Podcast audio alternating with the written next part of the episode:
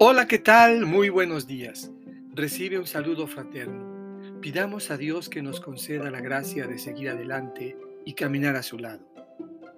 Estamos cerrando la sexta semana del tiempo de Pascua y hoy, sábado 20 de mayo, escucharemos del evangelista Juan los versículos 23 a 28 del capítulo 16.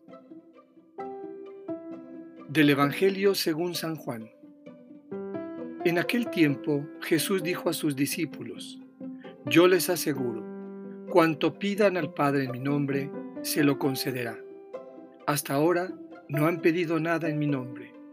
Pidan y recibirán, para que su alegría sea completa.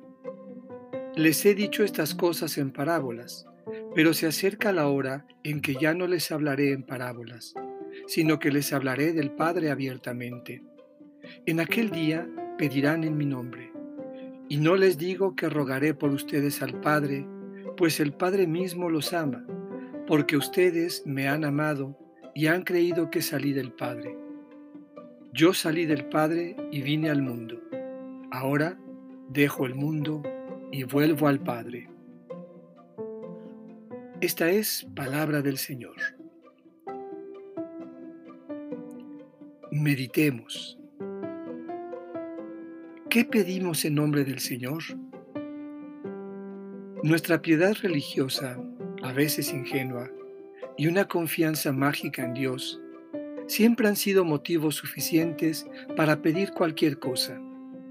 Una y otra vez elevamos súplicas pidiendo favores especiales, la solución de un problema o una gracia en particular, y casi todo a título personal. Ciertamente, Jesús nos asegura que lo que pidamos al Padre nos lo concederá. Pero hay un detalle fundamental. Nos dice que lo pidamos en su nombre.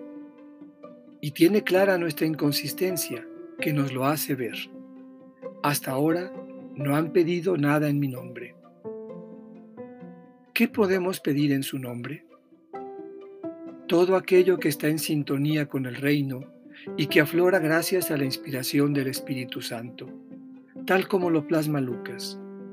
Que los pobres reciban buenas noticias, que los cautivos sean liberados, que los ciegos vean y se haga justicia a los oprimidos. Que escuchemos y comprendamos sus palabras para ponerlas en práctica y que seamos capaces de discernir entre el reino de Dios y las añadiduras pidan y recibirán, para que su alegría sea completa.